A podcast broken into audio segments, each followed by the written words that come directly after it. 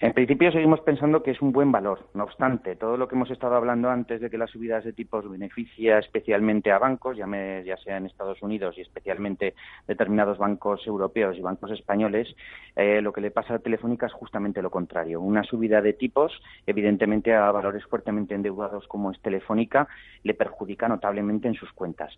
Eh, mientras no se vea que realmente todos esos planes de los que ya hemos hablado muchas veces de desapalancamiento eh, tomen fuerza, el valor, mientras haya una posible subida de tipos, va a sufrir. Entonces, es un valor que, aunque siempre viene muy bien tener en cartera, hay que posicionarlo de la manera que es un valor neutral en el que siempre hay que estar vigilante hasta que realmente el endeudamiento de Telefónica no baje.